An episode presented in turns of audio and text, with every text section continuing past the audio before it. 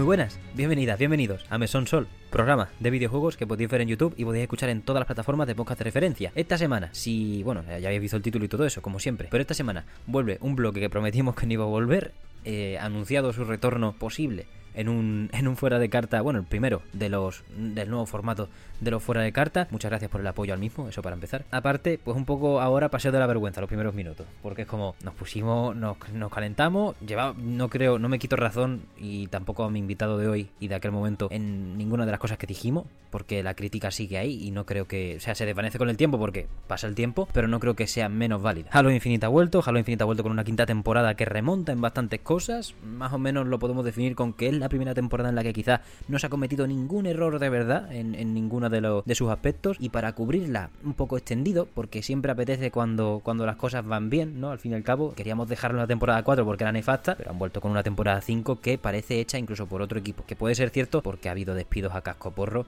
y por desgracia no estamos celebrando un año muy positivo en ese aspecto. Bueno, no, estamos celebrando un año vergonzoso en ese aspecto. Pero bueno, para cubrirlo, eh, como no puede ser de otra manera, para hablar de Halo de manera extendida, me acompaña mi compañero y amigo Víctor González. Muchísimas gracias por venir, Víctor. ¿Qué tal? Muchísimas gracias a ti, Ángel, por invitarme una vez más para hablar de, de este maravilloso videojuego por, por vez número 1000 y por primera vez de todas las veces hablar bien. Sí, sí, o sea, es la primera vez que no tenemos que decir, oye, hay un disclaimer. Eh, bueno, puede que la temporada 3 también estuviésemos más, Sí, más felices. había esperanza, había esperanza. Pero no era eso, era esperanza de... eh, Mm. Están apuntando bien a ver si aciertan el disparo. Fallaron. Fallaron, fallaron. Pero ya no, hay que han dado bastante en el, en el clavo, vaya. Una cosa importante, Víctor. ab- Abrimos eh, la cobertura de la temporada 4 diciendo ni Xbox lo ha puesto en su conferencia. Cierto. Y esta vez es la temporada 5 de Halo Infinite la primera que Phil Spencer retuitea como dato. O sea, es como, ahora reconozco a este juego.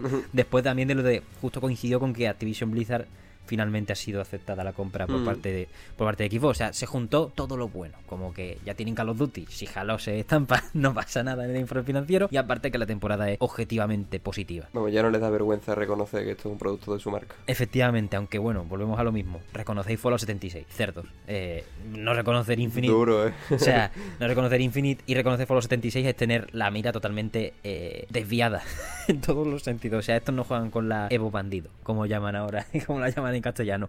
Evo Bandido no tiene sentido.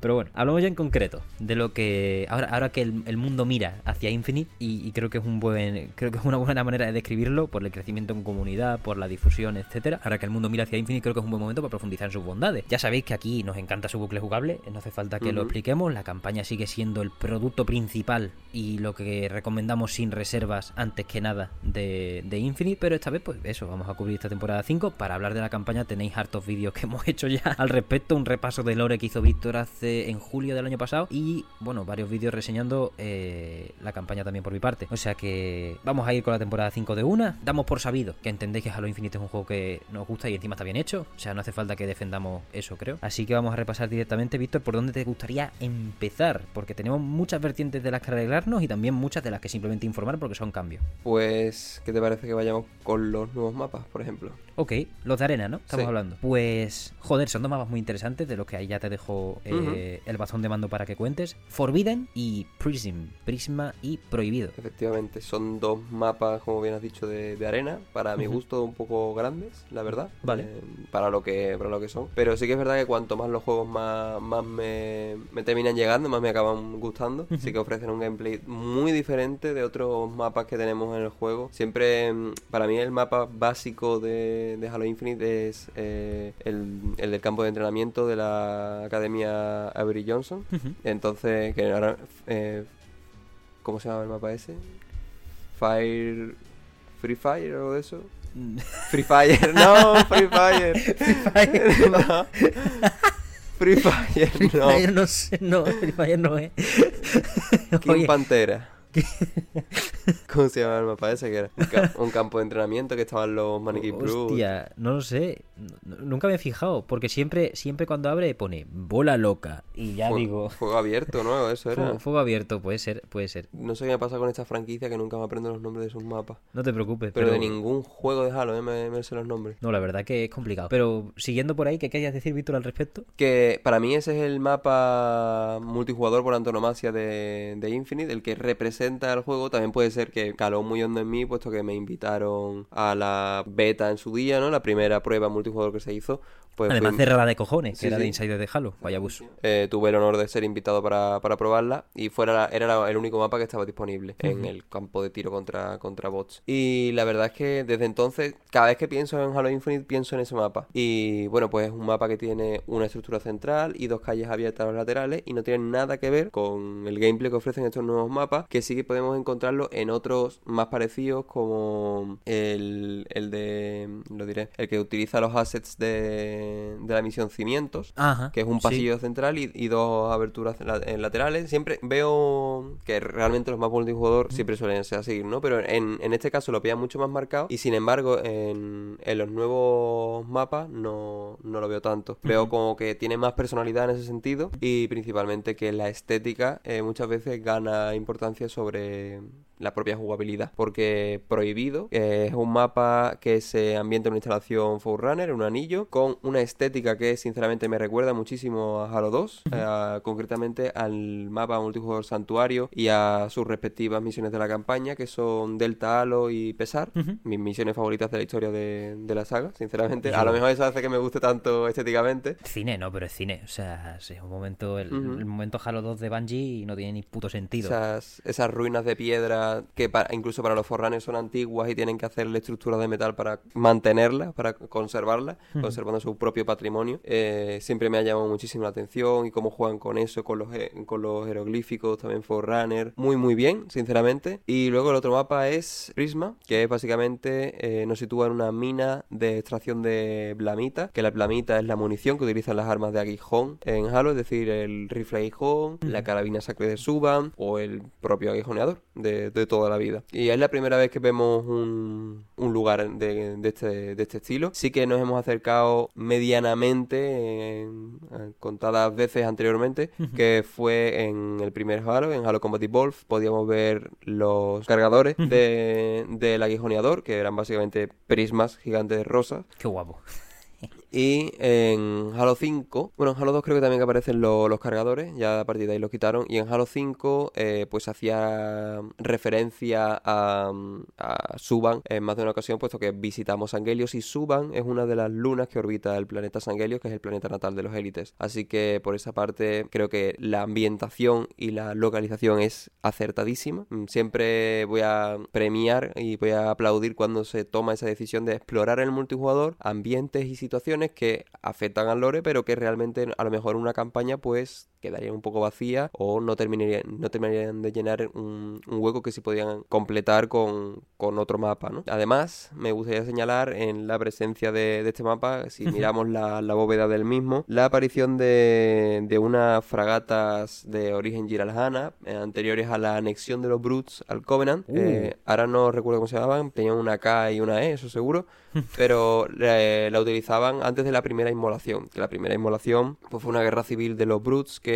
les hizo retroceder de tener tecnología suficiente como para enviar cosas al espacio a eh, palos y piedras. Así que por eso, entre otras cosas, cuando el Covenant se encuentra con los Brutes son tan brutos.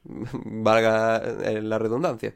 Así que eh, los desterrados cogieron ese modelo, sus más profundas raíces, y lo han reimplementado como una escolta a sus Dreadnought eh, desterrados, que son, bueno, pues las naves que podemos ver que destruyen la. Bueno, destruyen. Dañan severamente la Infinity y que, bueno, el jefe maestro se cobra venganza destruyendo el buque de guerra Gubrak al principio de la campaña. Mm, o sea que estos buques han sido reutilizados en plan, no estamos en- no hemos viajado en el tiempo con este mapa, ¿no? No, Han sido no, no, reutilizados actualmente. ¿O han sido remodelados? ¿Ni siquiera exi- existían ya en ese entonces? ¿O, o como.? No, no, eh, me, me refiero a que dentro del lore, Ajá. los Brutes utilizaban esa nave antes de su anexión al Covenant, pero tras la primera inmolación, Vale, vale, vale. su uso quedó, o sea, que cayó en desuso, y ahora eh, los Jirahana, eh, básicamente los Brutes, co- como en reivindicación de su cultura, pues eh, reutilizan sus propios sus propias naves. Es algo muy similar y me encanta verlo porque yo siempre prefiero los Brutes antes que los Anguili, y eso que me encantan los élites, pero siempre prefiero los Brutes y en Halo 5 y en Halo 4, sobre todo en Halo 5, toda la tecnología Covenant que podemos encontrar no es realmente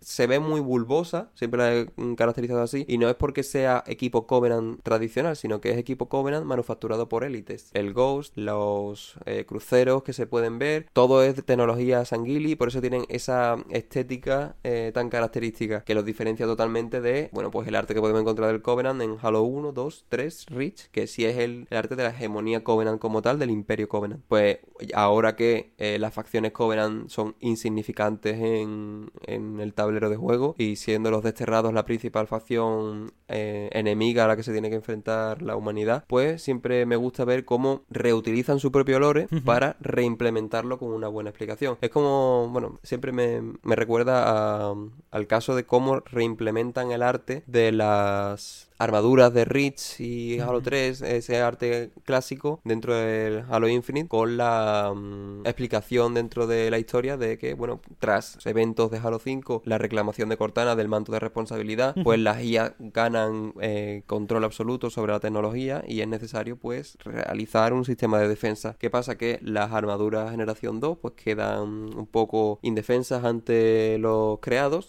que son la facción de Cortana, y pues se ven obligados a crear la eh, armadura generación 3, como la que porta el jefe maestro en Halo Infinite, la Mjolnir generación 3, eh, Mark 6, con inteligencias artificiales integradas, pero son lo que se conocen como IAs tontas, que es lo que vemos en el multijugador, que bueno, pues te pueden hacer eh, cálculos bastante rápidos. De hecho, en la campaña, en alguna que otra ocasión se ve, pero no se le da mucha importancia, sobre todo al principio de la misión Cimientos, cuando John está en el Pelican con Fernando, le pide información a la IA del traje y a la IA del Pelican de que haga un barrido de las fuerzas eh, aliadas que quedan vivas ah, en, el espacio y bueno, sale que la Infinity ha desaparecido y que todos los aliados de la zona están muertos. Pues esa es la explicación actualmente de los nuevos mapas. Me gusta, estoy de acuerdo contigo. Es muy importante yo que sé, aprovechar un poco este multijugador, venido a menos venido a más, da lo mismo, este modo multijugador para añadir esas estancias que, yo que sé, si quisieras añadir en un juego tendrías que darle una misión con mucho, en una campaña quiero decir, tendrías que darle una misión con mucho cuerpo para que fuera relevante y memorable y aquí simplemente con añadir el mapa y dar un poco de información extra y decir, bueno, pues aquí estamos y con ese con ese fondo que tú dices con, con la batalla en el, en el cielo, ya vale, ya vale. Y te da para esas chispitas que, bueno, van ya aprovechaba muy bien, también lo aprovecha muy bien 343, que, que no se pierda, joder, porque hay cada mapa que... O sea, a mí, por ejemplo, es lo que tú decías, ya no solo a nivel de estructura, sino a nivel de interés. El mapa este que se parece a la misión Cimientos, el, de Chasem o como se llame, está bien, son dos pasillos en la zona esta que ya no sabemos de la campaña, pero no hay como ese extra, ¿no? Que se podría aprovechar para... Es más, es muy... Se nota que es muy reciclaje, se nota que en el momento de, hostia, no tenemos recursos para, para llegar a tiempo a hacer un mapa, coge los pilares hexagonales de, de la campaña, ponlos, quita las descargas eléctricas, ¿sabes? No vayamos a liarla y ya tomamos por saco dos pasillos y, y fenomenal, vaya. Y la estancia esta, que siempre es la estancia que menos me gusta de Halo Infinite porque es la que más se ve. Cuando sales de los pasillos te vas para el lado y tienes la rampa esta que se va por el lado con dos pilares en medio y sube un poquito ya tienes la, siguiente puerta. Esa estructura es horrible. Es lo peor que ha hecho 343 en Infinite porque es como, ¿la ves? No sé si la ves 42.000 veces. Sí, sí. Pero es que encima cuando la ves es que es tan identificativa siempre la misma que a lo mejor no la ves tantas veces. Es que, pero, pero te la repite y te la, y te la mete por el garnate. No te digo yo que toda la estructura tenga que ser distinta, no sé qué. Eh, porque, a ver, al final es un juego masivo y tiene que, tienen que reciclar recursos. Pero joder, aunque sea cambiar el color, algo. lo que pasa que la gracia de esa parte es que como son literalmente los cimientos del anillo, pues claro, es un mismo patrón repetido infinitas veces para hacer la estructura. Pero vamos, que podría simplemente mm, ponerte en otra parte de la estructura del anillo y ya está, ¿sabes? Sí, algo, tío, no sé. Pero vamos, de todos modos es una queja superficial. Mm, no, pero me llama la atención porque yo también lo pienso. Cuando es de las zonas más representativas de, de, de Halo Infinite. Sí, yo, cuando pienso en, en, Infinite es que lo veo. Lo Mm. veo. La estancia perfecta. La Veo a los chacas francotiradores esperándote en la parte de arriba. Eh, es así, vaya. Y, y la bajas en, en dos turnos de gancho ya has hecho la sala. Sí. ¿Sabes? en dos turnos de gancho has hecho la sala. Ping, ping, ya está. Eh, pivotas ahí rápido. Es lo contrario icónico, en el sentido de, o sea, es muy representativo, pero no es como que lo recuerde con cariño. Pero vaya, una, eh, una queja superficial, como digo. Al fin y al cabo, un juego tan grande tiene que tener ese reciclaje. Hablábamos, Víctor, también de las nuevas armaduras, de la generación, de la tercera generación que se tuvo que hacer. Ya ha hecho acto de presencia en el multijugador, con en otras formas, ¿no? Pero muy importante. Ahora, el rango de héroe que, que presentamos en la temporada, en la cobertura de la temporada 4, que era un pin y punto por jugar mucho, jugar Sí. mucho en modos online normales, no forja, y era como, ¿esto para qué? Esto es mierda. Vamos, de- todavía me lo tienen que justificar más. Porque esto, al fin y al cabo, es una recompensa un poco menor. Pero la armadura, como tú decías, la Mjolnir Mark 6 de generación 3, está, es la recompensa definitiva al pasarte todos los rangos, ¿no? Sí.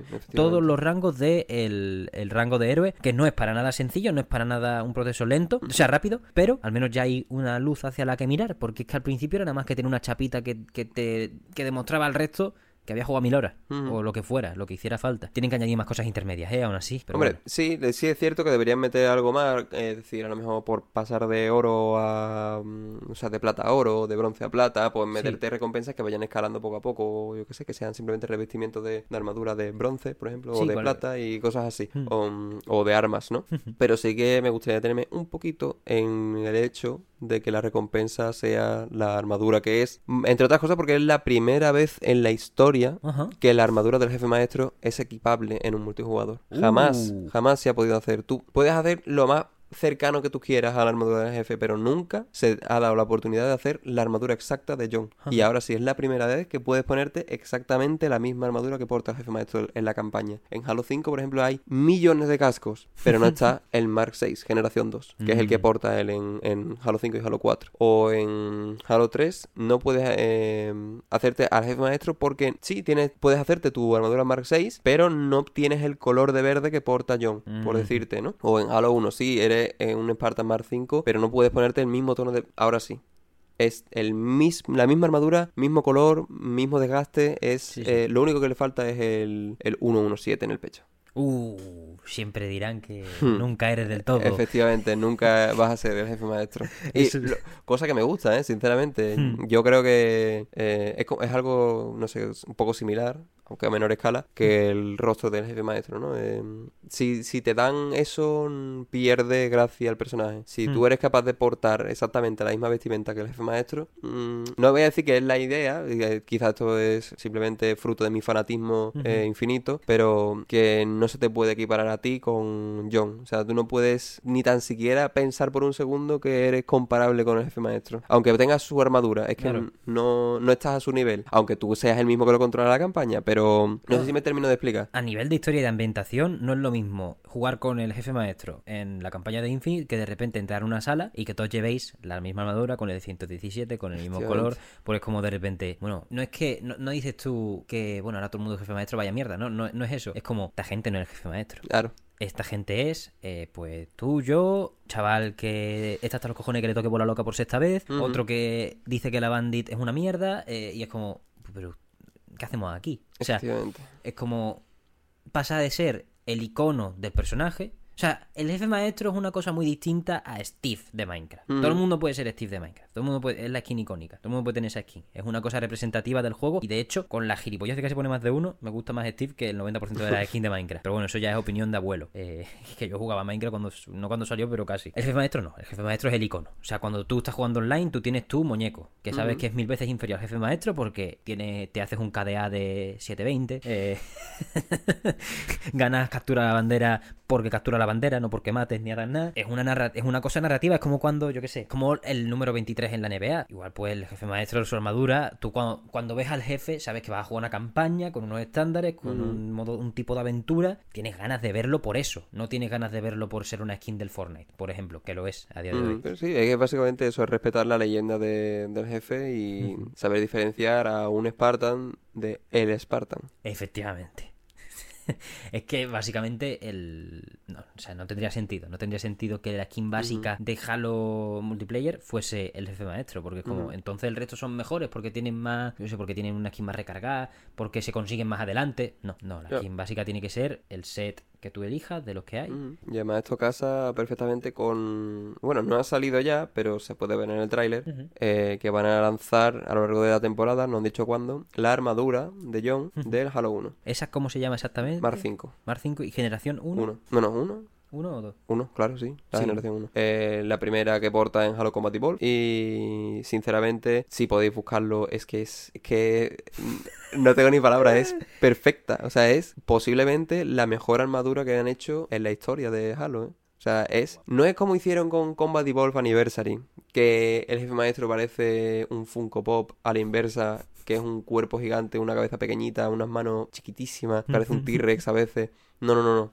Es, es un modelo no reciclado, lo han hecho de cero, represent- es que es perfecto y encima además le han añadido un detalle que no tenía, que le han puesto un muy leve delineado en Ajá. torno al visor, una, una línea de color negra muy muy leve, que es que de verdad estoy, soy Mark V Halo Infinite sexual, la verdad, o sea... Es que me, me encanta esa armadura, es, es preciosa, es- sinceramente es la perfección hecha una armadura. Y ahora con eso, sinceramente, por favor, eh, mi, mi sueño de que hagan un Halo 1 mundo abierto, un remake de, o al menos algo, un- una misión, un algo que hagan con la tecnología actual eh, de, de Halo Combat Evolved, teniendo esa armadura, es que sería increíble, es, es que es superior. Eh, está, en otro, está en otro nivel de diseño, sinceramente, es que es impresionante. Estoy enseñando aquí la foto a Víctor. Ustedes en la imagen del programa la tendréis, básicamente. Voy a usar esto tanto en Spotify como en toda la plataforma porque es bonita, tío. Y es lo que tú dices, las proporciones. eh, o sea, tengo aquí la portada de Combate Volver. Podemos hacer Todo, es, es, es que es literalmente, si Halo Combat Evolved saliese el año que viene, sería así. Es Es que es cine, tío. Es la plasmación exacta de, de la visión que tuvo Bungie en 2001. Hmm. Es que, ves, fíjate, tiene el delineado de color negro que en la original no tenía.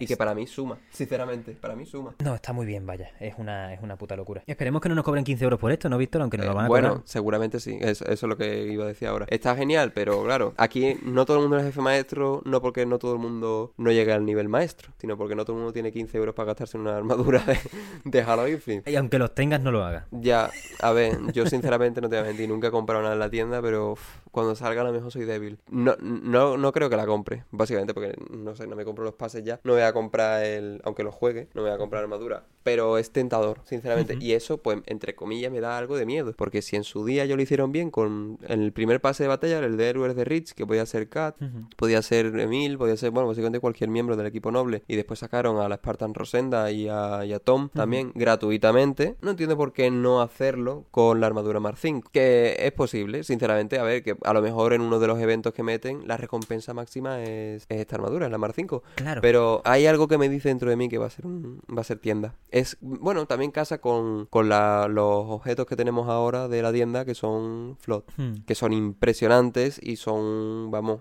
es que venden, venden pero como, como churros. Fíjate que llevamos, llevamos un buen rato hablando y se nos ha olvidado decir lo más importante casi Sí, es verdad que de la- la, de la esta. Que la temporada que es... la temporada se centra en el float, vuelve el float. Nosotros lo hemos reclamado muchas veces en este programa, eh, porque a nivel estético es la polla, pero a nivel de, de historia, que, Bueno, que es que el float es- estaría muy guapo. Es que como vuelve, es que no sé, eh, eh, es que me emociono y todo, ¿no? Pensando, te lo, te lo juro, te lo juro, me No, es emociono. tocho, es tocho, es tocho. Es que pensando en cómo se quedó la historia de Infinite y pensar que ahora meten a los Flood, es que es increíble. Se queda un, una premisa de, de narrativa Ujú. que, que es, es que es que es, vamos, no, no, no se me ocurre algo mejor. Tenemos desterrados que se han hecho con un anillo. Tenemos a la humanidad que se tiene que recomponer dentro del propio anillo, que seguramente sea que tienes que encontrar a la Infinity y reagruparte con el Capitán Lasky y con todas las fuerzas restantes de que estén dispersadas por, por Z Halo. Tenemos al Inquisidor con los espadas de Sangelio a, bueno, a los Eternos, que los ha liberado Atriox, que, eh, según palabras de Cortana en Halo Infinite, son peores que el Flood. Y meter a los Flood ahí es que hay tantos factores que se están entremezclando a la vez que es que es difícil que salga mal. Es difícil que salga mal. Y sobre todo es más que nada lo que, lo que supone no solamente el regreso del Flood, sino cómo ha regresado, que es infectando a Spartans. Que esto es algo que nunca había pasado de manera oficial. Porque eh, es común cometer el error de pensar que los que se ven en Halo 4 o los que se ven en Halo 2 aniversarios son Spartan infectados y son solamente teorizaciones. Son eh, eso, pues, hipótesis que hacían científicos de lo que podría ser un Spartan infectado. En Halo 4 tenemos eh, en el modo infección, tanto en, en ambos juegos salen en el modo infección, un Spartan que, bueno, pues el Flood prescinde de su armadura y prefiere eh, desarrollar una garra en el brazo derecho, con la cual, eh, pues, es la que elimina a, lo- a los enemigos. Sin embargo, en Halo 2 aniversario tenemos una premisa totalmente distinta, que es el Flood decide preservar la armadura Mjolnir y la infección, en lugar de estar recubriendo todo su cuerpo, pues solamente es visible a través de- del visor que muestra el cráneo de- del Spartan, la biomasa y los pedúnculos con los receptáculos.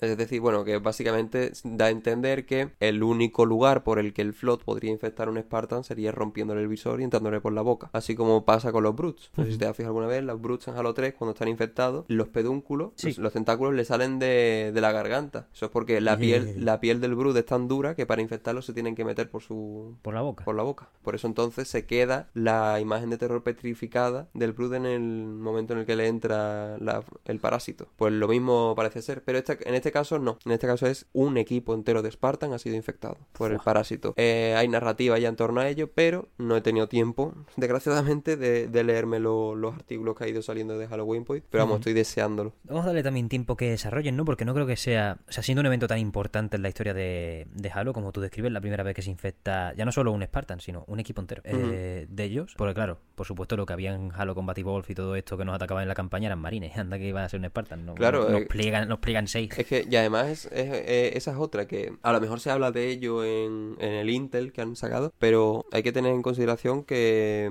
por ejemplo, en Halo Combat Evolved, el parásito está en su primera fase de desarrollo. Es la más primitiva, creo que de hecho, creo recordar que se conoce como con ese nombre, fase primitiva, Sí. en la que el parásito no es ni siquiera consciente de sí mismo, ¿sabes? Se guía por instinto, no entiende por qué lo hace, pero sabe que tiene que, que consumir, tiene que buscar un huésped, tiene que formar un- una mente central un- para que los coordine, que es el Gravemind, o bueno, o en este caso el Proto Gravemind, que por ejemplo es lo que se acaba convirtiendo lamentablemente el capitán de la Pillar of Autumn, Jacob Kidd. Por eso está esa am- amalgama de cuerpos, de masa, eh, eso es un Proto Gravemind, eso es lo que después se convertiría, eh, por ejemplo, el Gravemind que si vemos en Halo 2 de, de Delta Halo. Y es que es aterrador pensar, porque ya no se, ya no, ya no se pueden retirar, es decir, es un hecho. Hay Spartan infectados. ¿Qué pasa? Que si tienen una mente, si tienen un, pues, un pensador muerto, un Gravemind, toda la información que tienen los Spartan pasa a la Gravemind y de la. Gravemind pasa a todo organismo que esté infectado o que sea flot. Fu- funcionan de esa manera, son una mente colmena. Es decir, si yo soy muy bueno con un francotirador y a mí me infecta el flot, todos los flot tienen mis habilidades de francotirador. Hostia. Si un, un- yo qué sé, si un élite es muy buen espadachín con la espada de energía, es muy buen duelista y es infectado, todos los flot adquieren la, la misma habilidad que tenía ese élite. Y pregunta, si ese élite muere, no se pierde la información. Ya se la han quedado. Que Efectivamente. Hostia. ¿Qué pasa? Claro, infectar un Spartan supone adquirir conocimiento del proyecto Spartan, bases Spartan, puntos de información secreta de, de entrenamiento, tecnología principalmente y que el flot pueda desarrollar su propio su propio e- Ejército. Sí, su contraparte a los Spartan, por así decirlo. Claro, al final la amenaza que últimamente está cayendo sobre el universo de Halo, que estamos en un punto, lo dijimos también cuando vino Iratus en la temporada Claro. 4, estamos en un punto en el que la humanidad está en la mierda, eh, lo único, el, el único factor diferenciador o para ganar una, una mínima ventaja son los Spartans, pero estamos en un punto en la historia en la que el mayor interés y estando más cerca que nunca de, lo- de los bandos enemigos de la humanidad es que pueden tener, están muy cerca de tener un programa Spartan propio. Porque si Iratus se mete en la Academia Berry Johnson y consigue esa data, por lo que sea, y no hay un Atriox que, le- que los pachurre, tienen un programa Spartan. Si el Flood ha obtenido de estos Spartan infectados la información necesaria o pueden extenderse lo suficiente con el poder de ellos para acabar consiguiéndola, el Flood podría tener un programa Spartan. ¿Dónde mete esto al jefe maestro? Pues en un lío muy gordo. Pero... Hombre, eh, seguramente el jefe maestro, por ser el jefe maestro, acabaría con todo sin Sí. ningún tipo de problema. Pero, hombre, plantea una situación cuanto menos complicada, sinceramente. Es que no paro de pensar en posibilidades y, yo qué sé, ver en un futuro que tenemos que matar un Gravemind para parar ese, ese desarrollo de, de, por así decirlo, entre comillas, Spartans, Sí. eh, Flood. Hombre, es que eso tiene que ser espectacular. O sea, es que utilizar tecnología Forerunner para destruir un Greyman, es que me imagino pegándome contra un tentáculo gigante contra la serpiente. Bueno, lo que podemos ver en. que Bueno, esa es una de las varias formas que puede adquirir un Greyman, ¿no? Pero es la, la principal. Pues es que se me pone la, la piel de gallina, sinceramente. De la cantidad de premisas que se abren ahora con, con esta temporada. Total, total. Y es solo una pequeña, y como decimos, es solo una pequeña declaración de intenciones, es un pequeño aviso. Es lo bueno, o sea, lo bueno de cuidar el online durante, entre ciclo de desarrollo y ciclo de desarrollo del- de, un juego base, o de una campaña, o de una expansión de la campaña, es eso, que puedes ir, pueden servirte de teasers muy bien para que la gente vaya teorizando sin comprometerte excesivamente en lo que vamos a acabar viendo. Como Mm. ha dicho Víctor, tenemos un mogollón de situaciones descriptibles para futuro y, y- y todas extremadamente, extremadamente emocionantes y ambiciosas. Si Dios quiere, pues con un equipo constante, que es la única manera de hacer juegos buenos, si me preguntan, o de juegos para, para el recuerdo. Pero bueno, eso es lo que tenemos de historia de, de Infinite, gracias a esta quinta temporada. Debe ser de las veces que más lo hemos expandido sin tener que fliparnos, porque por ejemplo con la temporada 4 sí que Sí, ahí. estuvimos aquí elucubrando por, por, por el placer de, de yo que sé, de una de Last Dance, ¿no? Eh, vamos a agarrarnos al único clavo que nos han dado y vamos a soñar en torno a esta única baza Claro, claro. positiva. En ese momento lo exprimimos hasta la última gota. Aquí no hace falta. Aquí creo que también es un poquito positivo dejar, dejar claro que tiene un potencial muchísimo más allá de, de lo que podamos teorizar actualmente. Por supuesto, el disfrute de la teoría eh, aumenta muchísimo cuando nos dan información de semejante interés. Pero, lo dicho, puede pasar cualquier cosa. Eh, pueden sorprendernos con el primer teaser de Halo sería 7. Pueden sorprendernos con mogollón de cosas. Pueden colocarnos en cualquier punto del espacio y del tiempo. Porque, como sabréis muchos, pues tenemos a Adriox en un, en un cuándo y en un dónde de relativamente desconocido. Sí, que no se termina de saber exactamente si está en el pasado o si no. Yo Claro. Creo que no. ¿eh? ¿No crees, que- tú crees Yo, que no? yo creo que no viajo en el tiempo. Yo creo que, hombre, el hecho de que solamente salga la fecha con el final legendario aviva mi teoría, pero yo creo que no. O sea, bueno, a ver, poniendo un poquito en situación, el final legendario, si te lo pasas, pues se escuchan unas voces de un Forerunner hablando con otro Forerunner, creo que no, con el monitor, y le dice que active a sesgo ofensivo, básicamente a offensive bias. Eh, si no te lo pasas en legendario, ese diálogo no se escucha y la fecha tampoco. No, tampoco aparece, que eran, no sé si recuerdo, 97.000 años antes de- del juego. Por eso yo creo que eso aviva, lo he dicho, mi, mi pensamiento, pero dudo yo mucho que se vayan a meter en el berenjenal de viajar en el tiempo. Que podrían hacerlo porque se dice claramente que los, los eternos tienen la potestad, o sea, tienen el poder, la capacidad de, de viajar por el, por el tiempo, de manipularlo. Que eso seguramente sea lo que les haya salvado del pulso de los anillos en su, en su momento. Pero bueno, habrá que verlo porque hay muchas otras cosas que sí que nos hacen pensar que sí, sobre todo cuando la, emisa- la Heraldo habla con Atriox antes de morir y dice eh, Arma que la señal es muy antigua. Entonces no, es- no sé si se refiere a que su comunicación es muy antigua o que está hablando con Atriox en el pasado y por eso es muy antigua, no sé si me explico. Sí, Entonces, sí, sí. Se queda ahí un poco en el aire, pero bueno. Hay bastantes incógnitas, vaya, es una, es una demostración más de que eso, pueden partir por cualquier lado. Eh, Si el primer trailer de Halo 7 es con eh, Spartan del Flood partiéndole la cabeza a la humanidad, puede ser. Si es con Atriox retomando esa escena de, del final en legendario, puede ser. Si es el jefe con Fernando Esparza Sí. y Arma paseando por Z, Z Halo, ¿no? De Chill también puede ser. O el Inquisidor, por favor. O el Inquisidor. El Inquisidor, por favor, con los espadas de Sangelius. Ujú. Ojalá un juego del Inquisidor solamente. Joder, ya ves. Un spin-off. ya bueno, ya va, ya va siendo hora que hay que sacar un spin-off de esta saga. Desde el 3 o de, no, desde el Reach, nada. Joder, bueno, ya el ves. Watch 2, ¿no? El Watch 2 cuenta. Mm, supongo, supongo que es un spin-off. Bueno, pues solamente han pasado 7 años. bueno, 7 años van a hacer en febrero. Sí, siete años van a hacer en febrero, vaya. 7 Eh, años ya. Siete años de Halo Wars 2 y, y de la introducción del mejor personaje de la historia, Atriox, let's go. Ya ves. Pero mm, eso, ojalá spin-off, joder. eh, han comprado, no, no quiero profundizar en esto, pero han comprado Activision Blizzard. eh, han duplicado literalmente su fuerza de trabajo en la sección de videojuegos.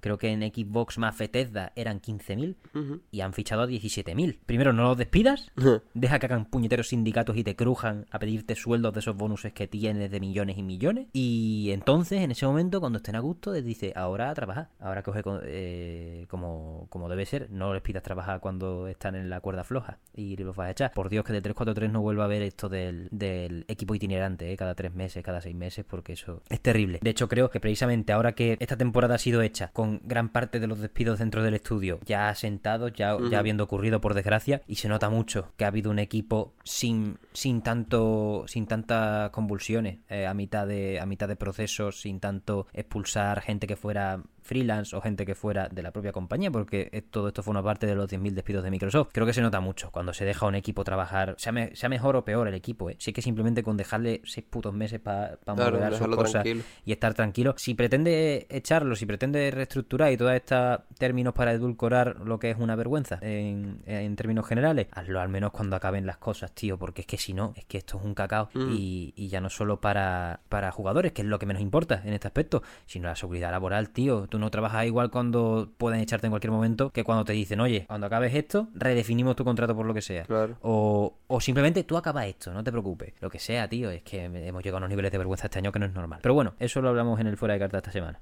Así que Mm. me deja de dar la chapa. Hemos cubierto historia. Hemos cubierto eh, nuevos mapas que traen eso aparte de historia. Y también tenemos un nuevo modo, extracción, que lo sacan de Halo 4 pero lo redefinen un poco. Sí. Ahí te quiero preguntar, Víctor, si quieres eh, rápidamente. Pues no he tenido el gusto de jugarlo mucho porque tampoco me ha convencido y que est- y estoy muy viciado a Husky Raid, la verdad. Entonces tampoco le, he dedicado muchísimo tiempo, pero bueno, por lo que he podido probar es como una mezcla entre punto caliente y demolición de, de Call of Duty. Es Vale. un- se activa una zona que va variando y para tomarla tienes que activar una baliza que tú la pones, o sea, tú decides dónde la pones dentro de la, del- de la zona en cuestión que hay que tomar y bueno, pues lo típico, nos pegamos de tiro hasta que se complete la zona o me la roben y pongan al enemigo una baliza y así infinitamente hasta cuatro puntos por equipo. Bien, vale. Eh, sí, a ver, quiero decir, un modo que está entretenido, la verdad, muy competitivo, sinceramente, que requiere muchísima coordinación. Así que, bueno, el que no tenga con quién jugar, pues que tenga cuidado si lo quiere probar, porque como te quieras poner con, con randoms, va a ser muy difícil de, de superar un equipo coordinado. Mm, es, un, es un modo muy de micrófono, Mm, de llamada, de Discord o micrófono abierto en, en Infinite, que es algo que no me gusta, o sea, yo lo tengo siempre desactivado. Pero, pero sí, se da, se da mucho para el micro. Y bueno, simplemente decimos que han cumplido con la exigencia, creo que cada temporada mínimo un modo tiene que entrar. Si no, no es una temporada, prácticamente. En un, en un juego del estilo de Halo, como, como sabéis. No es un Battle Royale, no está en torno a ninguna experiencia en concreto, es 4 contra 4 en el contexto que sea. Entonces, un modo nuevo siempre, siempre ayuda para, para motivar. E imagino que será el modo que prota- protagonice los eventos, ¿no? Que se nos vienen encima. Quizás, no lo sé. Hombre, todo apunta a pensar que sí, Sí, porque siempre han seguido ese patrón, ¿no? Del modo nuevo, pues el evento será en torno al modo nuevo. Sí, yo creo, yo creo que sí. Pero muchas veces tampoco era necesario jugar al modo concreto para hacerte el Mm. evento. Así que supongo que a lo mejor le meten un boost de experiencia a ese modo, una playlist que hagan exclusiva y poco más. Sí, sí, el, el típico para, para cumplir, para las Mm. personas que quieran viciar ajenas totalmente al Battle, al Royale, al, pase de batalla, a las expansiones, incluso a la historia si, si quisieran, aunque recomendamos desde aquí que le echéis un ojo. Es el modo. Es el modo y es, la actualización. Junto a esto, normalmente viene eso, viene nada más que un modo y como mucho, pues un arma, nada más que estuvo la bandit. Esta vez tenemos, entre comillas, nueva arma. Han, han mejorado o han cambiado, han hecho una versión distinta que no quita la anterior de la bandit. Por algún motivo, eh, para un arma que nos meten, pues dicen, hostia, no, me- no me ha terminado de gustar. Sí, a ver, la, la explicación quiero recordar que era por temas de competitivo. No sé si era para bustearla o para nerfearla, la verdad. Pero lo, la existencia de la bandido Evo es por, por motivos competitivos. Que yo recuerde, ¿eh? Le han metido una mirilla, vaya. Sí, básicamente, Y lo único que han hecho. El, el zoom pasa de 1,4 a 1,6 y la interfaz de alrededor cambia un poco, me parece más chula. Eso sí, hemos estado en Forja bicheando para ver cómo se ve en mano, ¿no? Lo típico, aunque sea Mm. por, por como quien coge un juguete. Y por algún motivo, la Evo Bandido y la Bandido M392 tienen el mismo modelo. Hemos probado con distintos revestimientos, por si era porque no han metido los revestimientos todavía en la, en la arma evolucionada. No, con, con la forma base tampoco sale la mirilla. Luego, cuando le das a usarla, sí.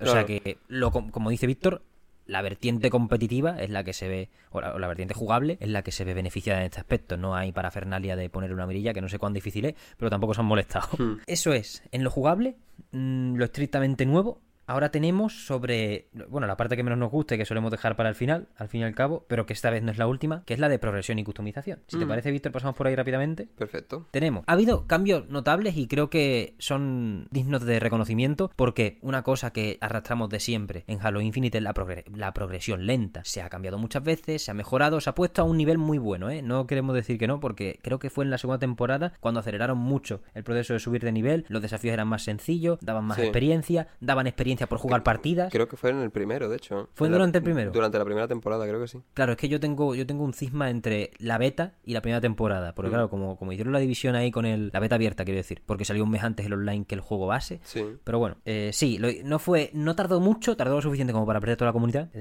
decir, se perdió el 90% de los jugadores porque estaban hasta las narices, no daban experiencia por nada. Era, era un problema. Lo solucionaron en gran parte. Seguía siendo lento a vista, bueno, a ojo de una persona que no está acostumbrada a lo anterior o está acostumbrada a otros, a otros shooters. Y ahora pues le han pegado un remozado bastante interesante. Una cosa que ha hecho, bajo mi punto de vista, Halo Infinite siempre es definir su propio sistema de pases de batalla bien, en el sentido de que no lo pierdes si la temporada acaba, puedes levelear el que quieras en cualquier temporada. Yo estoy con el de la temporada 3 todavía, de hecho. Sí, estoy con el de la temporada 3 todavía. Valen lo mismo, Y después de dos temporadas que te querían cobrar por separado, también tienes los créditos para, si completas el pase, comprar el de la siguiente de manera gratuita. Creo que en, el, en cuanto a modelos se han empapado bien de lo bueno de un lado y lo bueno que quería innovar de otro, pero creo que ahora sí estamos en un Prime bastante más palpable. Sí, la verdad es que sí. Se han reducido, que yo creo que es lo más importante, los niveles del pase de batalla de 100 a 50. Importantísimo. Básicamente le han quitado todo el ruido, han quitado las tarjetas de experiencia, los cambios de desafío y todas estas cosas que, bueno, los emblemitas que realmente pues estaban para rellenar eh, espacios y también han unificado las recompensas em, simétricas, por así decirlo. Es decir, la hombrera izquierda y la hombrera derecha no son slots distintos, sino que en el mismo nivel te dan, te dan ambas. No limita la customización, puesto que puedes seguir cambiándote la izquierda y dejándote la derecha de otra manera distinta, pero te las entregan a la vez, cosa que antes no pasaba. Claro, es que eso es lo que tú has dicho. Entre los intercambios de desafíos que se van, ahora que solo hay cuatro potenciadores de experiencia en este Mm. pase, solo hay cuatro al principio y yo creo que tengo como 30 y algo. Y los uso, ¿eh? Creo que tengo como 30 y algo. Y me he hecho, me he hecho el pase de la temporada 1 entero y el pase de la temporada 3 poco más de medio. Eran niveles que existían ahí, tangibles, y era el típico nivel que dices tú, hostia, lo que me ha costado subir a nivel 81. Y decía, intercambio de desafíos más boost de experiencia. Y dices tú, me cago en mi Hmm. vida. a ver, que me parece bien porque lo uso, en parte. Pero, hombre, Sí, pero darme algo más. Claro, Dame dame- un, un visor y, el y la experiencia. Efectivamente, nunca podía ser. No, no era alentador encontrarte hasta ese tipo de nivel. De hecho, había veces que tú mirabas el pase y decías, mi siguiente nivel es un potenciador de experiencia, dejo de jugar por hoy. No, no pusheo, no, no, no es algo que quiera ahora o que me suponga un desafío, un extra, un guay. Por eso se han acabado fumando 50 niveles, también por lo de las rodilleras. Yo te he dicho antes que las daban por separado, pero ahora creo que me, No, no, que me no. estaba equivocando. Las rodilleras son no son o sea, no son personalizables izquierda-derecha, es decir, No, la las rodilleras rodillera es una, ¿no? Es, Eso. un, es, un mo- es monolítico. Eso, ahí, ahí me, me había confundido yo. Son las hombreras las que, bueno, lo típico, antes era nivel 88 una hombrera, nivel 89 la otra. Tus muertos. Eh, ahora están juntas en un solo nivel y además no protagonizan la parte final del pase. Una cosa que le agradezco muchísimo, porque cuando, quiero decir, está guay que estén las cosas repartidas. Al fin y al cabo, no quiero que la, el primer- la primera mitad del pase sea morralla y la segunda lo más top. Eso está feo para, para, para cualquiera. Pero si me puedes dar cositas, yo qué sé, las hombreras que hay al final son las del flot, por Sí. ejemplo. Cosas de interés porque es como, vale, ya llevo jugando chorro mil años. Como me den eh, un emblema de un águila con un fondo rojo, me como el pase. me, como el pase. Entiendo que también esto acompaña. No, no es un pase difícil de levelear, porque mientras estoy hablando me estoy acordando del de Street Fighter 6, que aquí en esta casa criticamos porque el dinero para poder volverlo a comprar estaba en los cuatro últimos niveles y de manera exponencial. Es decir, al principio 100, al principio luego 200, luego 300 y luego el resto. Guarro cerdo. Por eso tampoco quiero defender que lo mejor se dé para el final. Pero el pase de Street Fighter 6 es uno que solo puede subir por ciertos desafíos, mientras que el de Infinite es uno que puede subir por jugar. Sí. Y algo muy importante, 50 niveles, también entiendo que se quite, con la progresión actual 50 niveles, también entiendo que se quiten los boosts de experiencia porque es que ya van a hacer mucha menos falta. Sí, básicamente. Muchísima menos falta. Si los quieres, los puedes comprar. Es verdad que es una putada, que antes te lo daban gratis, pero el desafío pierde muchísima magnitud si a, a día de hoy encararlo. Entonces, creo que salimos ganando. Me, me da pena no poder ponerme el boost de experiencia ahora típico, tener que mirar bien cuando lo uso, pero por lo demás es como lo han reducido todo. Sí, yo creo que es un paso hacia adelante, la verdad. Sí, sí, y lo han reducido todo tanto que no dura ya toda la temporada este pase. Pone que quedan 12 días. Sí, que de hecho, eh, perdón, porque llevo como cinco minutos un poco disociando. O sea, te estaba escuchando, ¿sabes? Sí, Pero sí, no te preocupes. estaba haciendo cálculos precisamente sobre eso, sobre, vale, quedan 12 días para que se acabe el pase. Y digo, en 12 días, desde que estamos grabando esto, es 13 de noviembre. Casi El aniversario. el de aniversario de la salida de Halo Infinite, casi el aniversario de Halo en general, porque salió el 15 de noviembre para coincidir con el 20 aniversario de, del Halo 1. Quizá Hmm. ahí sea cuando saquen la armadura Mar 5. Y quizá es la protagonista del, Del siguiente evento. pase. Claro, por eso estaba yo tan concentrado en eso. Ah, Good ending. Ojalá. Ojalá. Ahí, ahí le dejamos, ojalá. Ojalá, ojalá. Por los anillos, como Sí, dicen sí, los élites. 100%, tío. Pero eso, quedan 12 días y de base no nos han avisado de que este pase desaparezca de la faz de la Tierra. Así que simplemente seguimos con el mismo modelo. Simplemente quedan 12 días para que deje de ser el más nuevo. Claro, No, no queremos poner FOMO sobre comensales y colegis que pretendan jugar al juego, que al fin y al cabo es gratis, te puedes meterte calentada. Quedan 12 días para que sea el más nuevo. Lo puedes comprar cuando te dé la gana. Es un poco característica de Halloween, característica de cosas, ya no solo por la historia del Flood y, y las armaduras que tienen estas infecciones y, y- y cosas y protuberancias raras, sino típica skin traviesa del Warzone más feo que has visto en tu vida. eh, o, o el más chulo, depende, claro, todo es cuestión de opiniones, pero a mí cuando lo pones morado, como tú dijiste antes, cuando estábamos viendo fuera de cámara, sin row, digo, hostia. Está bien, ¿eh? está bien. No, no, no, no es feo de feo. Es, es Se ha visto cosas peores, vaya. 100%. Y probablemente en algún pase haya habido cosas peores. Bueno, probablemente, no, seguramente. no. Claro, se- seguro, 100%. Así que eso es el estado de la nación a nivel de cosméticos, excepto por el punto eh, final que es la customización. Las novedades son claras y bastante positivas, vaya. Todos los cascos, y lo hemos verificado hace unos minutos, eh, todos los cascos se pueden utilizar en todos los núcleos de armadura. Por fin, eh, algo que me gusta mucho, sobre todo por las mezclas que está viendo. Por ejemplo, yo te he visto, tu armadura está con la del Yoroi, Claro. pero le has metido un casco bien guapo el aparte. casco Trailblazer y ahora tengo la armadura Mar 5B Ujú. con el casco Trailblazer también. Es que Claro. el casco Trailblazer me encanta. Que es como, bueno, es como no, sucesor espiritual del. Ujú. Entonces me, me encanta ese casco y, y poner, poder ponérmelo en todos. O por Claro. ejemplo el, el núcleo Raksasa, que me parecía horrible. Bueno, no horrible, los hay peores, pero sí que la customización, si no tenías un pase comprado, era nada. O sea, era súper limitada. Sí, es el núcleo más avaricioso. Hicieron un, un evento eh, temporal gratuito que si lo completabas te daban el casco, no recuerdo cómo se llama aquí, pero bueno, el casco que utiliza Fred 104, que es Sí. el miembro del equipo azul, eh, amigo del jefe maestro. Que bueno, en Halo 5 se llama Centurión, así que le voy a llamar Centurión. A lo mejor se llama igual, a lo mejor no. Pero claro, yo tenía ese casco que me gustaba porque, coño, es el que utiliza Fred. Quiero decir, sacaron hasta post sobre hablando sobre el lore de que sí, que lo utilizaba Fred y demás. Arte conceptual como firmado por que Fred lo había testeado y, y demás. Y digo, bueno, sí, tengo este casco que está súper chulo, tiene su lore, tiene- pero es que lo tengo en un núcleo en el que no tengo nada. ¿Qué pasa? Que ahora sí puedo utilizar el casco Raksasa en cosas donde sí puedo customizar. Claro. Que son principalmente Mar 5B y la Mar 7. Hmm, La verdad que impresionante. Queda, queda muy bien. Yo tengo, ostras, no me acuerdo ya de los sets de... Tengo el casco de Quimera con el otro set que salió esa misma temporada. Sí, sé cuál dices, pero ahora no, no Se me ha caigo. ido. Bueno, da igual. Los sets de la temporada 3, eh, por el culo. Eh, vaya, he hecho un, un All-Star en ese aspecto. También eso, cuando tienes más customización porque tengas el pase o lo que sea, pues es otro, es otro rollo totalmente. No se queda solo en los cascos, pero sí que los cascos es lo que tenemos el 100% en todos los núcleos. Ujú, en Crosscore. Luego también está el revestimiento. Efectivamente. Que los revestimientos, básicamente los camuflajes, las skins de, de las armaduras, pues ahora muchos ya pueden ser eh, utilizados en todos los núcleos, pero hay algunos que se mantienen exclusivos de sus respectivos eh, de sus respectivas armaduras. Efectivamente. He hecho a ojo, he dicho 70%. Si alguien le hace la cifra y me equivoco, pues entended que lo que he hecho es pasar rápido con el stick. Eh, pero sí, una buena mayoría, más de la mitad, claramente, bajo mi punto de vista, por lo que hemos visto. Porque además la tienda, o sea, el ala de personalización te permite ver no solo las que tienes en propiedad. Entonces es muy fácil ver la totalidad del panorama como está, verdaderamente. Eh, así que maravilloso por esa parte. Me sorprende que haya algunos exclusivos, pero también entiendo tu punto, Víctor, que hablamos fuera de cámara, de que alguna cosa exclusiva de algún núcleo tiene que haber. para Claro, es que esa- para que mantengan la personalidad, ¿no? Más, Claro. Simplemente ya con, bueno, más allá de la morfología de la propia armadura y de sus características estéticas, que guarden algunos incentivos para utilizarlo, porque es que si no, hay armaduras que quedarían totalmente obsoletas. si puedo utilizar este revestimiento en todas las armaduras y me gusta la, mm, la que más, la Mar 5B, ¿quién me va a hacer a mí ponerme la Raksasa? Claro. Porque ¿qué incentivo tengo para ponérmela? Ninguna. Pues si tengo los cascos y tengo los, los revestimientos, ya queda en que tú quieras personalmente el, eso, la, la propia armadura, ¿no? Pero si no, no... Es lo único que quedaría. Lo demás se despojaría totalmente de su propia personalidad. Sí, claro. Sería todo realmente lo mismo. Hmm, Entonces, así yo creo que es un equilibrio perfecto entre muchísima customización y muchísima mm, personalidad eh, que se mantenga. Creo que sí, vaya, estoy de acuerdo. Por ejemplo, una armadura que se va a beneficiar mucho de eso, que creo que sus revestimientos de este estilo son todos exclusivos, es la armadura quimera, esta que era Sí. muy, muy delgadita. Pues tenía muchos, muchos revestimientos, y lo sigue teniendo, vaya, que van directamente a lo que está debajo de la armadura. Claro, del traje de batalla. Exacto, al traje de batalla. Y eso, pues algo, primero genera polémica dentro de la comunidad de Halo, pero el Mm. segundo es algo de lo que se beneficia prácticamente nada más que esta armadura, porque el resto, toda la protuberancia, toda la armadura tocha, se ve claramente por encima del traje de batalla. Y el traje de batalla se ve muy poco. Entonces este tipo de colores, pues sí, en gran parte, no, no he verificado que sean todos, en gran parte siguen siendo exclusivos de la armadura del set Quimera. Esas son las novedades a nivel estético. Ya iremos confirmando qué más cositas hay de- dentro de los eventos que habrá. Mm, iremos viendo si se juega el modo extracción o si vuelven a meter el modo fiesta.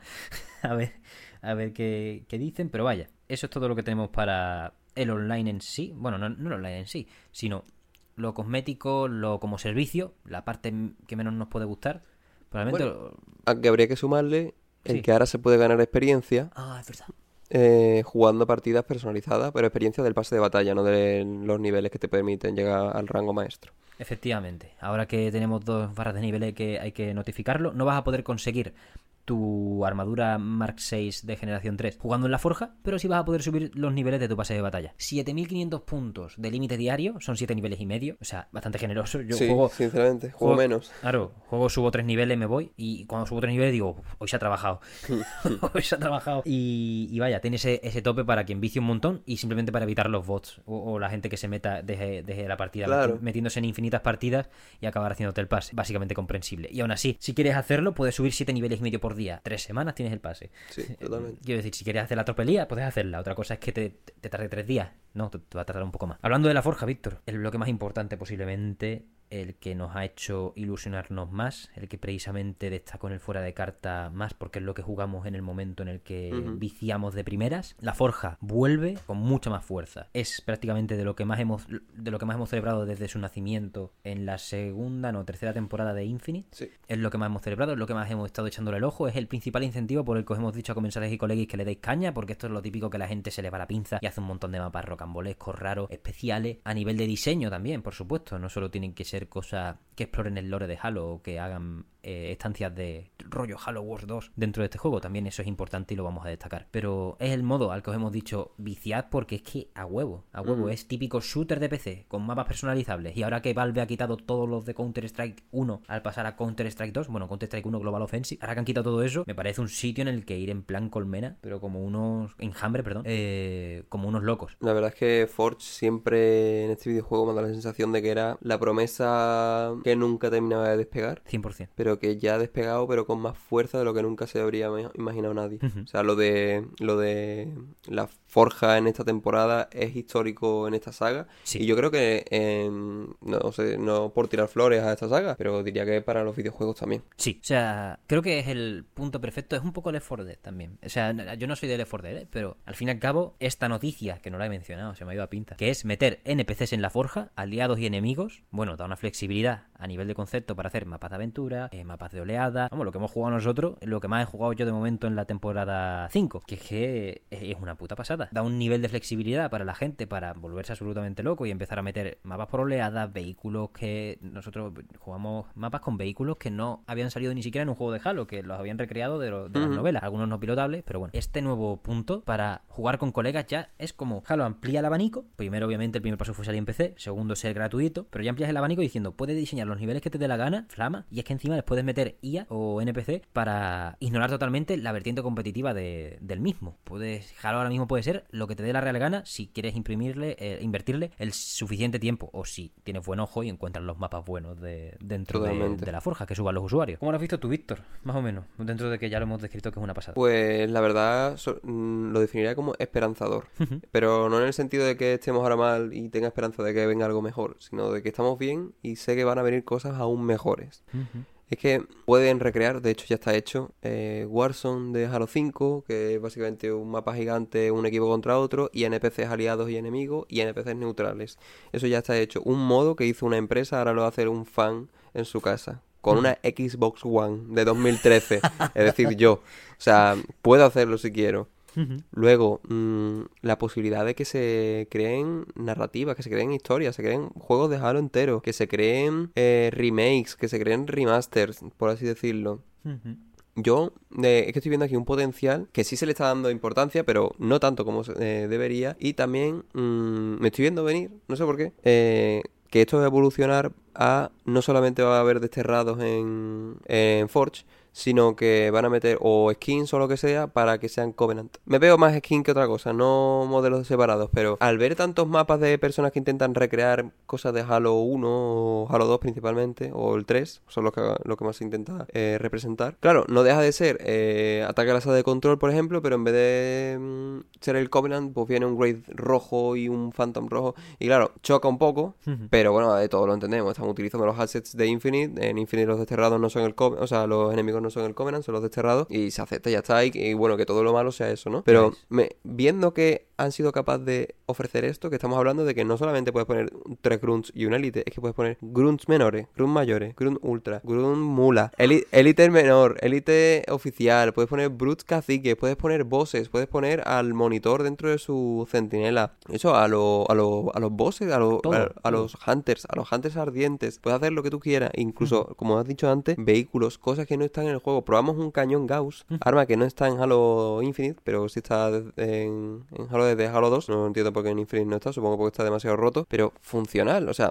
era un Warzone con una torreta que no existe dentro del juego, que tenía impactos y un movimiento. Es decir, el cargador se movía cuando disparaba. Luego no tenía sonido, las texturas no estaban pulidas, pero que esto salió hace ni un mes, Sí, sí, no, y que lo jugamos nosotros eh, a los... Salió el 17 de octubre, a la semana o así. lo jugamos el 23. Ujú. Y era como, ya un nota ha hecho un cañón Gauss. Pues a lo mejor el año que viene eh, el cañón Gauss está en 8K y no puede no puedo procesarlo en el ordenador. ¿Sabes? Es que es Ese impresionante, es Sí, sí, sí. impresionante.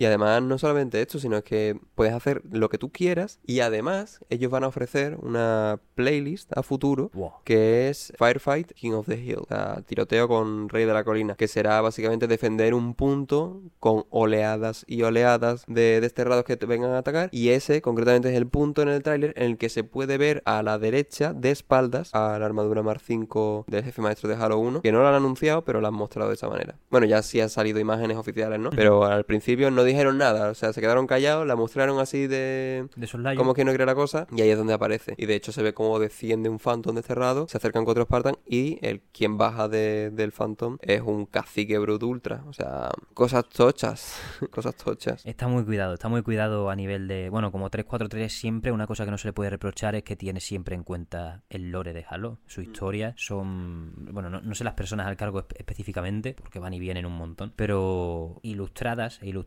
absolutos de, de la historia, de cómo tienen que ir las cosas y de... Si vas a implementar algo que sorprenda a la gente, vamos a hacerlo bien. El flood no se implementa porque, oh, vistoso Halloween zombie. No, se Claro. implementa con un testaco en Halloween Point, con todas las implicaciones que tiene y con una deuda pendiente de explicaciones a futuro que seguro que van a ser extremadamente tochas. Porque... No me sorprendería ver un libro sobre ello. Sí, 100%, 100%. Ojalá un videojuego. Sí, a ver.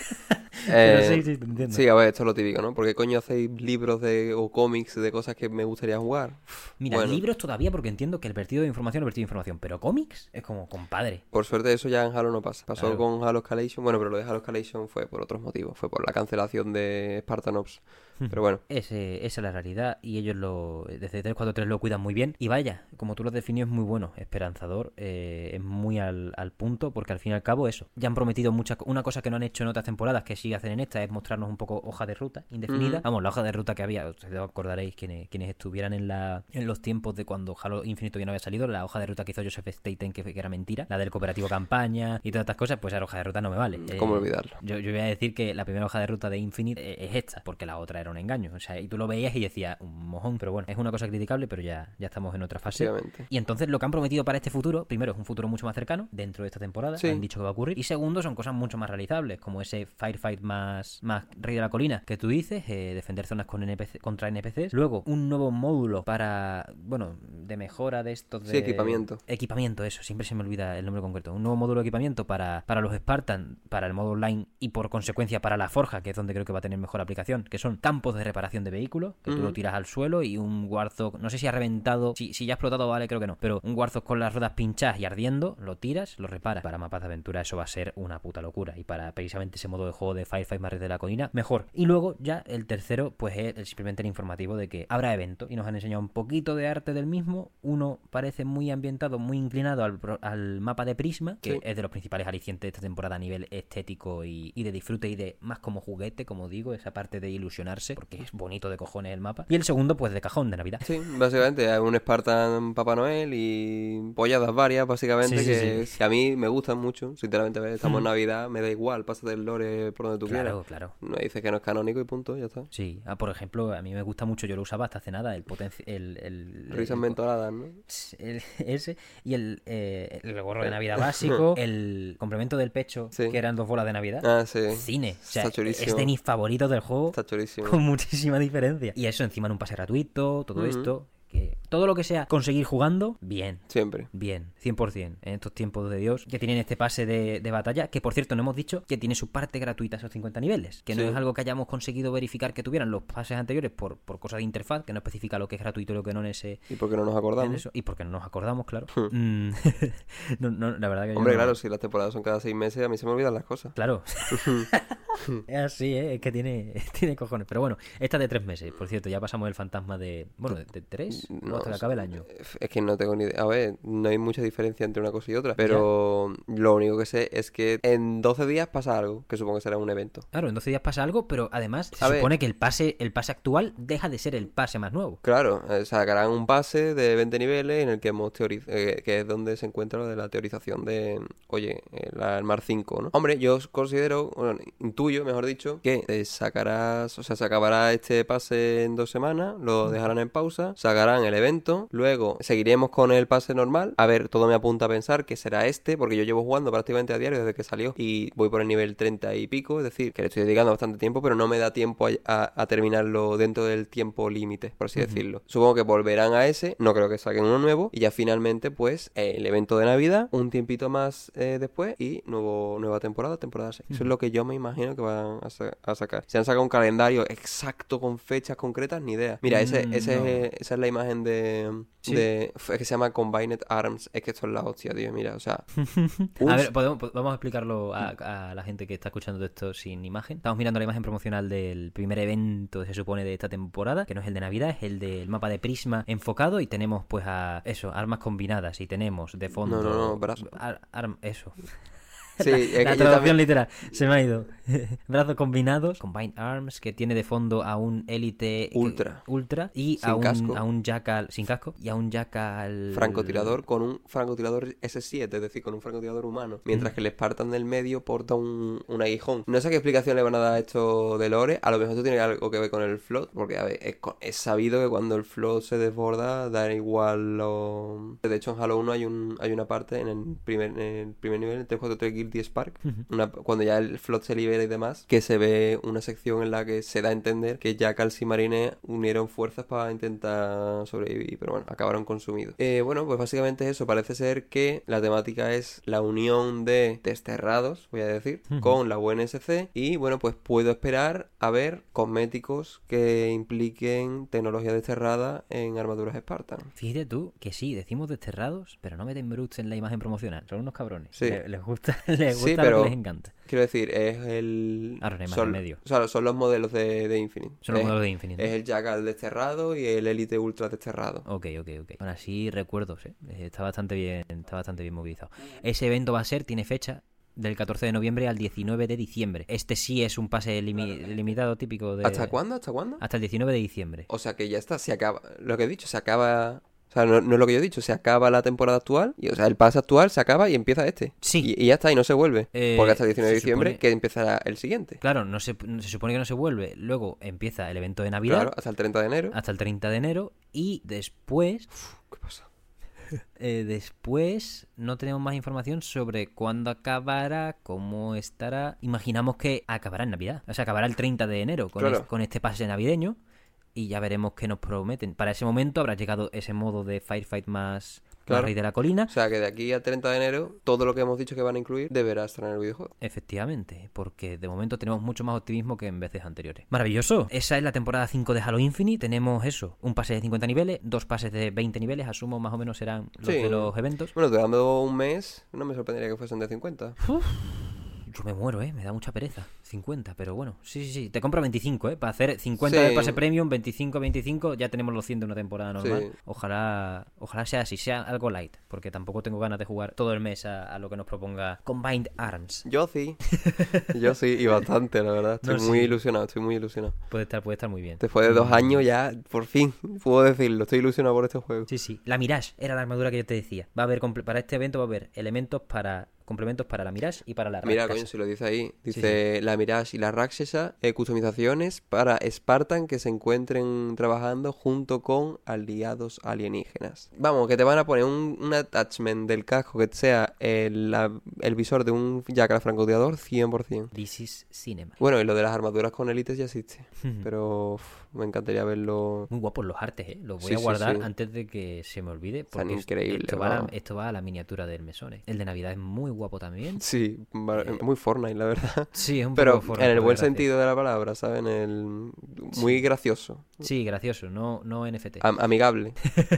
Pues bastante bien. Esto es todo entonces, Víctor, sí, creo. esto es todo. Eh, que no es poco. Temporada 5, hemos vuelto, mamma mía dijimos que no, pero eso, lo vuelvo, lo vuelvo a repetir. Si se hubiese prolongado el ánimo de la temporada 4, este programa no existiría de ninguna de las maneras. Porque fue un momento, fue el pico más bajo de Halo Infinite Multiplayer. Porque no es solo el hecho de que tengas pocos jugadores, haya pocos incentivos. No, no, no. Vienes de una tercera temporada que prometía lo contrario. Prometía ser el cimiento, los cimientos para todo lo contrario. Y de repente, cuando te toca hacer la cuarta, nadie, nadie te está mirando. Con hacerlo medio bien, nosotros vamos a estar contentos, ¿sabes? No es cuestión de, no es que necesito que vuelvan las 200.000 personas de la beta. No, no, no, no, no, no, no, no, no, no necesito ni que vuelvan 10.000. Ya sabemos que aquí se encuentra partida súper rápido siempre, porque son 4 para 4. Pero que lo, lo hicieron muy mal, lo hicieron, lo cuidaron muy poco. Sí, fue un golpe muy duro, sinceramente. Ahí sí que me, ahí se me rompió el corazón, sinceramente. De, de pasar de la tercera que prometía mucho Sí. a la cuarta que volvía a ser la 2, porque la 4 para mí es exactamente la 2. Sí. Es, bueno, ahora, ahora sí que no. Ya no se admite una sexta temporada mala. Vamos a No. intentar hacer. Vamos a intentar que no haya meme con que las temporadas pares son buenas y las. O sea, las temporadas pares son malas y las temporadas impares son buenas. La sexta tiene que ser buena, tiene que estar a la altura. Es verdad que ya no nos pueden sorprender con cosas como NPCs en la forja tan tocho, ¿sabes? No, simplemente tienen que prolongar sobre, sobre lo que hay, prolongar en condiciones. A lo mejor sorprenden con eso que he dicho de Covenant, por sí, ejemplo. skin, skin del Covenant, lo que sea, cual- más estructuras, estructuras de Un otros juegos vehículo para poner. nuevo. Claro. Uf, un vehículo nuevo para online estaría muy guapo, ¿eh? Muy, Hombre, muy de guapo. hecho, bueno, esas eran filtraciones que vi hace meses mientras estaba en, el máster. Me refiero en clase, vaya. Bueno, pues había armas, había una escopeta desterrada que tenía como un mini martillo gravitatorio in- implementado. Había eh, una especie de shadow raro de los desterrados. También había un tanque desterrado que disparaba plasma al estilo de un Ravager sobrecargado. Y bueno, pues el, el esquife desterrado que sí que aparece en la campaña destruido, al cual Megablock sacó un set, que me acuerdo que cuando se anunció, cuando Halo Infinite iba a salir en 2020, salieron una línea de juguetes de Megablock de, de Halo, de Mega Construct, eh, y entre ellos pues salió el esquife de los desterrados. Me flipó porque me recordaba muchísimo una mezcla entre el Prowler de los Brutes de Halo 3 y el Shadow que podemos ver en Halo 2, pero con la estética de, de, de los desterrados y ponía en la descripción vehículo no operable y dije, bueno, pues será como un Shadow, un vehículo al que te enfrentas pero no puedes controlar. Bueno, pues cuál fue mi sorpresa encontrarme que el vehículo ni estaba en el juego, no operable, no operable y solamente estaba en dos partes del mapa destruido, como parte de Aterezzo, ¿sabes? De... Que me gustó encontrarlo, por... pero más que nada por el juguete. Acabó siendo el contrario, me gustó más verlo en el juego por el juguete que no tener juguete por lo que veo en el juego. Claro, a veces, a veces es al revés.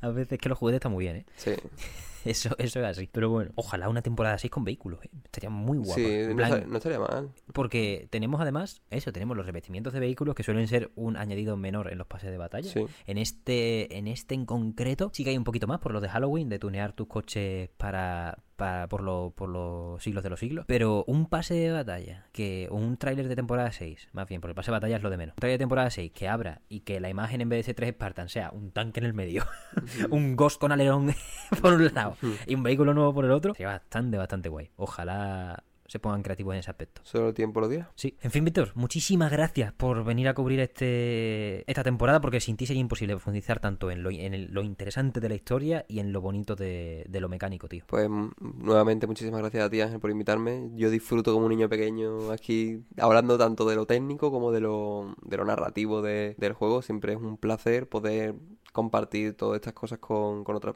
personas que disfrutan igual o más de, de esta franquicia. Qué maravilla, tío. Y me voy antes, se me, había- se me había olvidado. Enhorabuena por los mil suscriptores, cabeza, en tu canal de Megablogs. Muchas Me gracias. Merecido, merecido. Muchas ya, sabe- gracias. ya saben que no hace falta que lo introduzca aquí, puto máquina. En ese aspecto de, del control de los de, bueno, de, de la línea de Mega, ¿no? Sí, de, bueno, lo que en su día era Mega Bloks Claro. pasó a ser Mega Constructs y ahora se llama simplemente Mega. Eso, que a veces, a veces me rayo, pero intento quedar con la data después de la entrevista Sí, también sí. Al, al Pablo Llorens, que estuvo, estuvo de loco, la verdad. Eso es todo eh, para este programa, para esta semana. No sé si antes habré añadido una reseña de lo que sea. Tiene la suficiente duración como para que yo me vaya a- de fin de semana, que me voy el fin de, a... Con un, con un programa solo de. Pero bueno, estoy jugando al Game Pass que flipa, así que a lo mejor cabe, cae una reseña porque de verdad que lo estoy aprovechando bastante. Mm, y para que no queden los juegos en el olvido porque luego no encuentro un hueco. Por ejemplo, el Like a Dragon Ishin hizo un short Y digo, ya lo meteré en el mesón. El short es de febrero, máquina. Estamos en noviembre. Se te va la pinza y como no lo hagas en la semana que es, no cabe. Y au- aunque tengas ganas de decirlo, porque al final tienes ganas también de recibir más gente, de tal. A mí yo estoy encantado con el plantel de este año, Víctor. Mm. Estás tú, esta victoria, eh, va a haber más gente. Es que esto es una maravilla. Es un privilegio que no tiene sentido lo que, lo que vivo, lo que vivo con el mesón. Todo ello es en grandísima parte, 99% gracias a ustedes, comensales y colegas. Ya sabéis que estamos aquí también los miércoles con los fuera de cartas, pero sobre todo todos los domingos a las 9 y cuarto sin falla. Para el podcast, recordad que lo podéis ver en YouTube y lo podéis escuchar en todas las plataformas de podcast de referencia. Cualquier comentario acerca de esta temporada, temporada 5 de Halo Infinite, ¿la habéis probado? ¿Qué creéis que va a salir? Bueno, ya os hemos descrito más o menos la de ruta por lo que nos ha anunciado 343, pero ¿qué creéis que va a salir en una temporada 6? ¿Qué ganas tenéis de ver en esta temporada 5 que aún no habéis probado? ¿Hay mapas de la forja que nos queréis recomendar? Porque sí, eso siempre gusta, bichear por ahí. No lo hemos hecho nosotros porque todavía nos queda por profundizar un poquito y creemos en que de aquí a tres meses en verdad va a haber muchas estructuras que se están fraguando ahora mismo que creemos que, pueda tener mucho más, mucho más poderío. ¿Habéis vuelto a Halo gracias a esta temporada? Ah, ¿Lo habéis probado por primera vez? Porque al fin y al cabo, al ser un multijugador gratuito, esto está la puerta súper abierta para cualquiera. Recordad que cualquier comentario es de más grande valor y lo podéis lanzar a través de cualquiera de las vías oficiales. Ya sabéis que estamos en TikTok, Twitter, Instagram, los comentarios de Spotify, los comentarios de YouTube, en todas partes con el radar puesto para cualquier tipo de arenga, sugerencia o comentario en general. Y si queréis acompañarlo de un poco de Bill Metal, os recordamos que tenemos un coffee abierto, coffee.com barra mesonsol para acercaros a la hucha. Y solo me queda agradecerle a Víctor su imprescindible y valiosísima presencia en el programa de hoy y a todas ustedes por vuestra compañía en el programa que abre el mes de noviembre. Vámonos que nos vamos, que ya mismo es, cae por los pelos en domingo el aniversario de Skyrim, cae en sábado. Muchísimas gracias por todo, una vez más, y nos vemos la semana que viene.